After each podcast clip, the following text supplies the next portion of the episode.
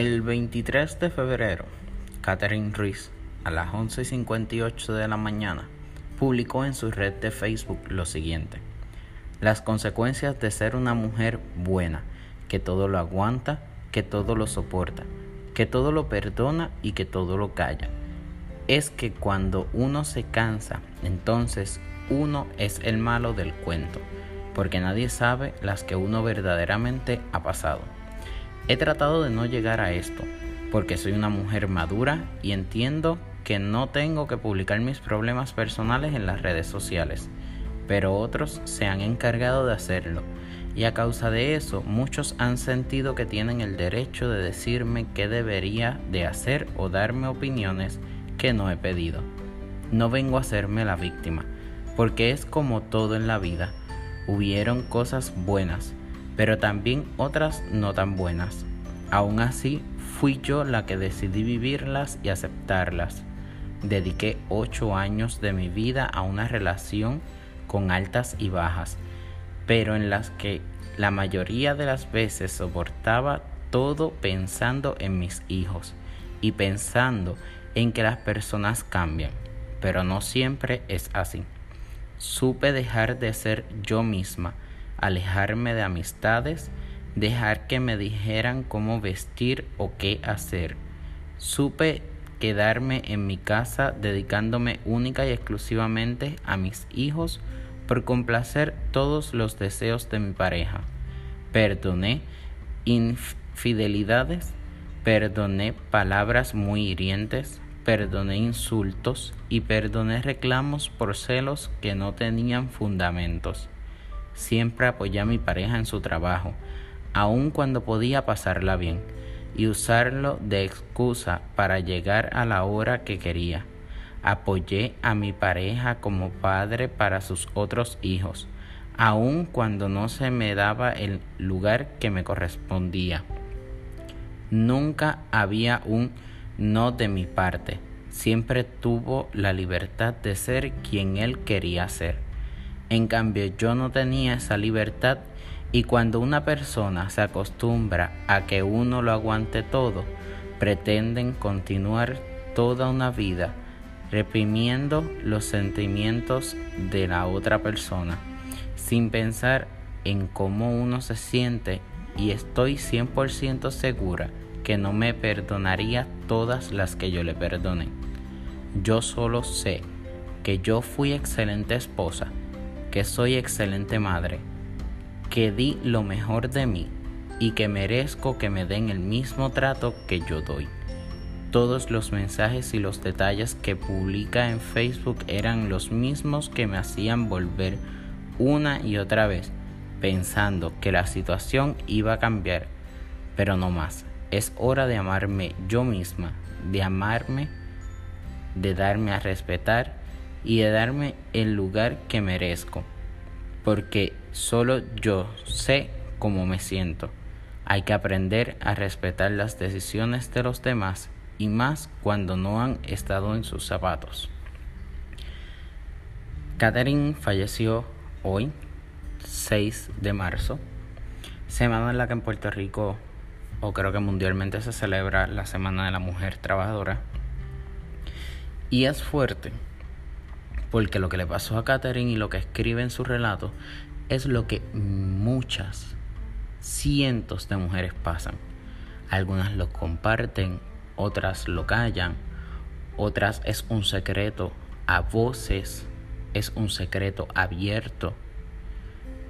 Muchas lo hacen porque encuentran en Facebook una manera de desahogarse, pero permanecen al lado de ese hombre que las maltrata porque piensan que porque tienen hijos no van a llegar a nada, que porque están de la mano de alguien es bueno para su hogar porque quizás no trabajan, es el único sustento que tienen, porque piensan que al divorciarse papá se puede divorciar de la manutención de sus hijos, que puede ser cierto, porque entre la justicia de este país y el sistema de asume que tenemos, o sea, puede ser cierto que el niño, si se, nos dejamos llevar por eso, no coma. Pero mamá tiene tantas ayudas. Y más si es como Catherine, que él dice que tuvo que dejar de trabajar básicamente. O sea, que se dedicó a sus hijos. Pero ustedes tienen las tantas puertas donde tocar. Desde la de su amiga, porque si es amiga de verdad, antes de que usted esté pasando por algo, llegue a un punto de violencia, le va a dar la mano.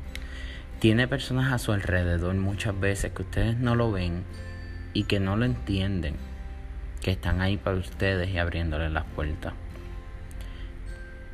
También está el caso de la chica Angélica Marí Méndez, 19 años. Su cuerpo fue encontrado baleado cerca de un parque en el pueblo de Moca, en Puerto Rico también. Dos casos en menos de 24 horas, donde la mujer es víctima. En el caso de Angélica no se puede comprobar del todo, pero mamá fue a solicitar una eh, orden de violencia doméstica, si mal no recuerdo, y fue la chica quien dijo que no, quien desistió de la idea y luego aparece muerta.